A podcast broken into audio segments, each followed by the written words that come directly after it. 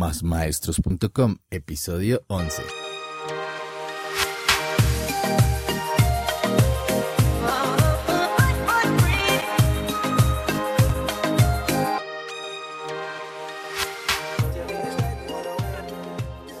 Buenos días, tardes o noches, maestros, maestras y todos aquellos amantes de la educación. Bienvenidos a este podcast, donde impulsamos el emprendimiento pedagógico, un espacio para pensar nuestra labor como maestros, en donde hablamos de pedagogía, academia, valores, tecnologías en el aula y todo lo relacionado con el mundo de la enseñanza. Esto es Más Maestros. Y si eres un maestro que trabaja junto a un stopper, este podcast es para ti. Y bien, el día de hoy vamos a hablar de un tema que me he encontrado yo escuchando un podcast de coaching donde hablaban de las personas que actúan a veces como stopper o aquellas personas que no les gusta innovar o siempre están en contra de las políticas de la empresa, etcétera, etcétera. Y me puse a pensar que esto también suele ocurrir en el ámbito educativo. Y entonces, para contextualizarlos un poco, resulta que el stopper es una persona que no está de acuerdo nunca con alguna idea nueva. En un ambiente laboral suele ocurrir que las personas se acostumbran a su forma de hacer las cosas y cuando aparecen nuevas ideas, ideas disruptivas, pues el asunto no gusta mucho. Este tipo de personas también nos las podemos encontrar en el ámbito educativo. Es muy común escuchar a veces a algunos profesores o algunos compañeros de trabajo o en ocasiones a uno mismo eh, con algunas de las siguientes características. Entonces resulta que los stopper por lo general se quejan frente a actividades nuevas, no están de acuerdo con ese tipo de actividades, nunca están conformes con las actividades nuevas que se proponen, siempre creen que este tipo de actividades son aburridas, no tienen sentido, no los llenan, no los motivan. Pueden en ocasiones entorpecer la labor de otras personas que traen nuevas iniciativas, nuevas ideas. Creen en la frase célebre y la frase común de que lo que funciona se deja quieto y no hay que cambiarlo, pues por eso funciona y en ocasiones creen que las cosas no pueden mejorar, que los procesos no pueden cambiar, que los procesos no pueden mejorar. ¿Y esto cómo ocurre en la escuela, en una institución educativa? Pues resulta que uno mismo en ocasiones suele también actuar como un stopper, porque solemos caer en la rutina de las actividades, de las pruebas evaluativas, de las planeaciones de clases, todo ya lo tenemos debidamente organizado y archivado de cursos anteriores, de años anteriores. Es difícil que innovemos, que creemos cosas nuevas. Es difícil pensar en un cambio metodológico. Es difícil integrar una reflexión a las prácticas pedagógicas, preguntarnos a nosotros mismos si estamos haciendo las cosas de manera correcta. Es difícil eh, sentir que podemos cambiar ese entorno que nos rodea, porque siempre tenemos la misma visión de las situaciones, no tenemos una visión diferente, no miramos las cosas con nuevas perspectivas. Y en ocasiones nosotros también somos stoppers, ¿no? Eh, es más fácil cuando lo vemos reflejado en los demás compañeros de trabajo, nuestros maestros más cercanos. Mm, pero nosotros también en ocasiones somos stopper, porque eh, no, no vamos un poco más allá ni queremos cambiar, ese es el punto, querer cambiar.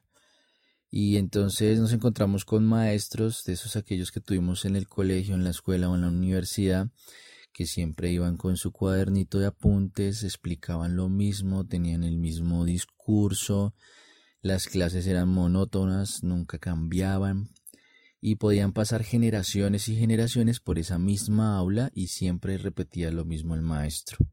Tanto que uno se encontraba con familiares que habían estudiado en algunos sitios y le preguntaban a uno si todavía está el profesor fulanito sultanito. Ah, sí. Y todavía dicta lo mismo. Sí, dicta lo mismo. ¿Y qué hace? No, lo mismo, los mismos laboratorios, las mismas actividades. Ese tipo de maestros es muy común encontrarlos. Tanto, por ejemplo, que en la universidad, por ejemplo, eh, alguna materia, vendían los apuntes de la materia a los semestres que venían detrás de uno, porque hasta las pruebas eran casi similares, ¿no? Pero bueno, eso será para otro podcast. Entonces vamos a analizar algunas características de estos tipos de maestros para ver si de pronto nosotros nos sentimos identificados o por lo menos yo sí algunas veces me he sentido identificado. Em, una parte importante es que no les gusta el esfuerzo, suelen pensar siempre en ellos, primero en ellos y únicamente en ellos. Los estudiantes no importan mucho, es decir, no importan por decir algo o nada. Y tampoco importan mucho los compañeros de trabajo o los maestros con los que tienen que trabajar a diario en la educación. Es difícil innovar junto a este tipo de profesores o de maestros o de personas porque pues no solamente estamos hablando ahí de maestros, también puede haber dentro de la comunidad educativa alguna persona que sea de la sección administrativa o bueno, otras cosas a las que está inmersa la, educación y no piensan en el bien común, este tipo de personas entorpecen los procesos de innovación educativa y suelen hacer muchos comentarios que destruyen el trabajo de los demás. Siempre viven como quejándose y, destruyendo el trabajo de los demás si no son propositivos. Y suelen crear un ambiente laboral negativo. Entonces son de aquellos maestros que crean como una mala sensación, como que un ambiente laboral pesado porque no les gusta donde están, no les gusta lo que hacen. Y bueno, siempre, siempre han hecho las cosas a su manera. Y esto es muy importante porque ese tipo de maestros stoppers siempre han hecho las cosas a su manera. Y como suelen tener una gran experiencia, suelen creer que el método que han usado ha sido muy efectivo para impartir sus conocimientos y educar a varias generaciones de la misma manera. Le tienen mucho miedo al cambio, les cuesta salir de su zona de confort, no suelen ser como muy receptivos frente a nuevas ideas, les cuesta mucho escuchar diferentes perspectivas. Y como encontraron la fórmula del éxito para su vida, pues creen que con ella van a terminar sus días como docentes o sus días de maestros. También una cosa ahí que, que podía yo observar dentro de mi propia reflexión es que suelen ser maestros desanimados en su vocación en la labor docente suelen estar muy desanimados. Y eso puede ocurrir porque en algún momento de su historia intentaron innovar y cambiar y proponer y en ese momento, eh, cuando lo intentaron hacer, fracasaron. Bien sea por una cuestión laboral o porque nadie en la comunidad educativa creyó en su iniciativa o porque simplemente fue como infravalorada, no lo supieron aprovechar ni valorar la comunidad y entonces este maestro se ha ido al lado oscuro de la fuerza por esa frustración de alguna vez. Y se cansó de insistir ese maestro en sus ideas y ahora está sentado desde la comunidad de su sofá porque piensa que esas ideas que él tiene no van a servir de nada o no van a cambiar de nada. Eh, eso suele ocurrir cuando las personas trabajan, por ejemplo, en algún proyecto y la comunidad educativa como que no ve que ese proyecto vaya para ningún lado, pero esa persona siente que es importante. Entonces eso desanima, se siente frustrado y la mayoría de maestros stoppers alguna vez vivieron eso, pero se quedaron ahí en la comodidad del sofá. Están definitivamente en la zona de confort y creen que lo saben todo, no tienen nuevas ideas y están apresados por la rutina de las actividades y no creen que los estudiantes puedan aprender de otra manera. Y algunos aspectos que yo he enumerado aquí que les quiero compartir es que siempre que se piense en un cambio en cualquier ámbito puede aparecer un maestro stopper. cuando alguien piensa en un cambio en la forma de evaluar, puede haber alguien que diga no, pero eso no va para ningún lado. Cuando alguien piensa en la forma de planear las actividades, puede aparecer un maestro stopper alguien que va a decir, no, pero si ya lo hacemos así, planeamos así, ¿para qué vamos a cambiar? Cuando se piensa en un cambio en la forma de desarrollar las temáticas o las propuestas educativas al interior del aula, pues va a haber un maestro stopper. Cuando se piensa en las actividades extraescolares, extracurriculares, va a haber un maestro stopper. Cuando se piensa en cambiar eh, las actividades o la forma de hacer interdisciplinariedad, si es que en realidad lo logramos, va a haber alguien o algún maestro que sea un maestro stopper. Cuando se piense en transformar los ejes transversales de un currículo, aparecerá. Cuando se piense en cambiar la didáctica, va a aparecer. Y cuando se hable de inmersión tecnológica, de las nuevas tecnologías en el aula, va a aparecer siempre un maestro stopper. Y entonces, ¿qué hacemos? Nos podemos agobiar, podemos quedarnos con la frustración de decir, bueno, yo propuse, pero a aquel maestro no le gusta, yo siento que él como que es un maestro stopper que no me deja ir más allá o que simplemente él no quiere. Y entonces nos podemos quedar en el discurso, pero tenemos que ir un pasito más adelante. Entonces algunos trucos porque tenemos que aprender a trabajar junto a personas que tienen esas características y saber escucharlos y saber aprender de ellos. Un punto importante aquí para trabajar junto a maestros stoppers es escucharlos. Ellos siempre tienen una experiencia. Y aunque no estoy hablando de que suelen ser muchos años de educación, eh, porque también hay maestros stoppers muy joven, muy jóvenes, pues sí tienen una experiencia y hay que escucharlos para poder conocer y crear esos nuevos entornos y combinar esa experiencia que tienen ellos con el ambiente innovador que queremos proponer, con la innovación que queremos impulsar, que queremos proyectar.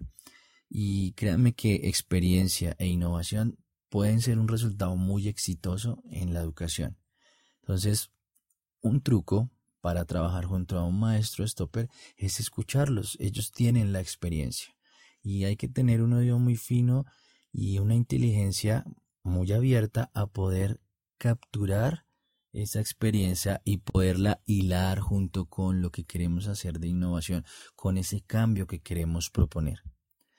Otra cosa importante es que los escuchemos con honestidad y sobre todo que sepamos motivarlos a las nuevas experiencias. Mm, aquí en Colombia, o yo no sé si en muchos países de Latinoamérica, eh, solemos decir una frase que es, no es lo que dices, sino el tono y la forma en que lo comunicas, en que lo digas. Entonces muchas veces intentamos proyectar algo y motivar a una innovación y lo hacemos de manera incorrecta. No podemos ser impositivos cuando queramos innovar.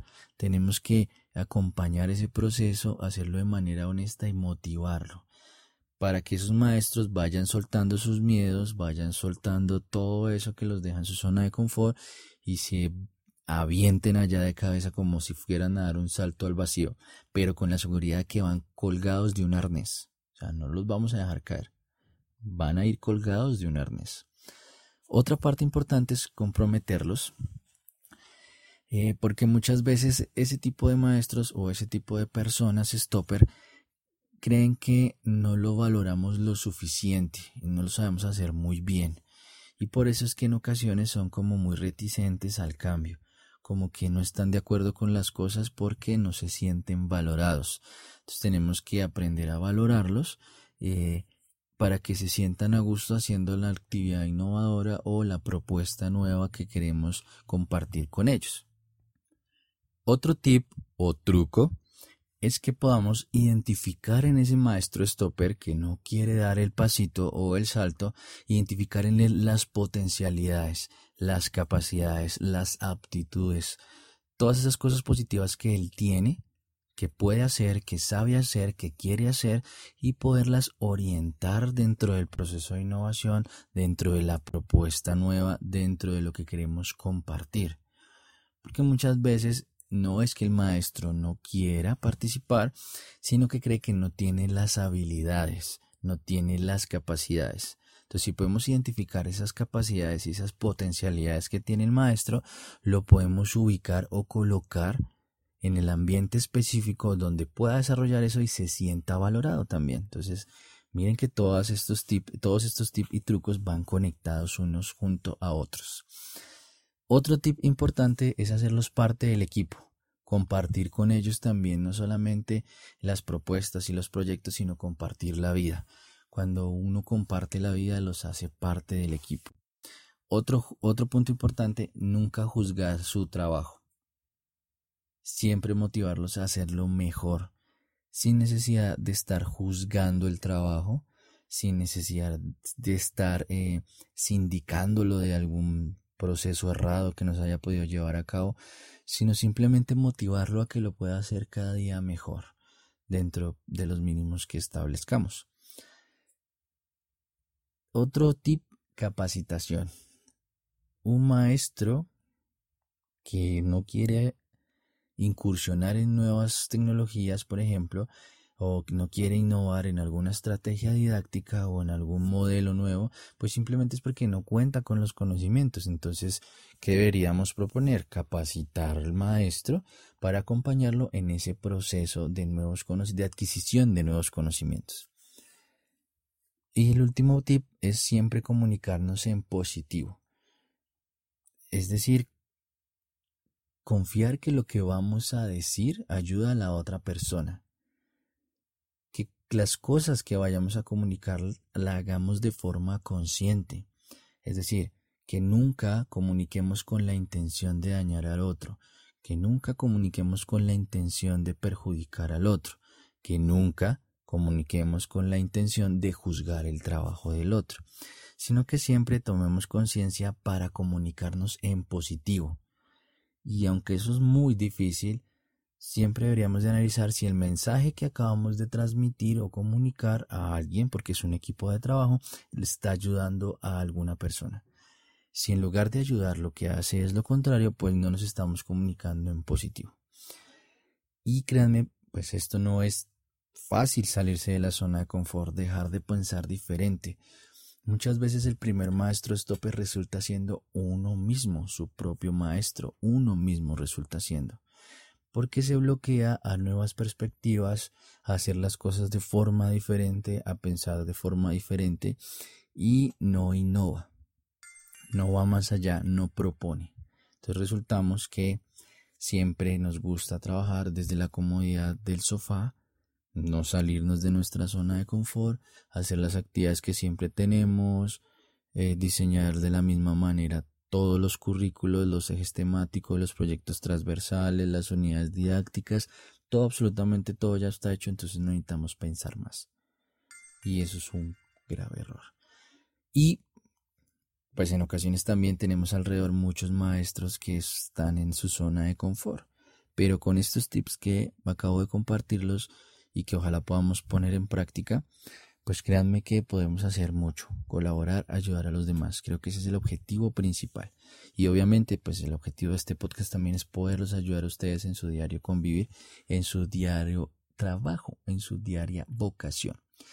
Y entonces, como conclusiones, tengo cuatro conclusiones, es que siempre vamos a encontrar maestros stoppers. Esa es la primera conclusión. Siempre encontraremos maestros stoppers. Otra conclusión es que debemos aprender a identificar las bondades de los maestros y lo que pueden aportar. Otra conclusión es que siempre mostremos entusiasmo, pues eso contagia a un grupo de trabajo, eso contagia a un grupo para que aprenda, eso contagia a los niños para que estudien. Y por último, la gran conclusión es que tenemos que ser coherentes en la innovación y ser coherentes en la innovación resulta ser también coherentes en el discurso.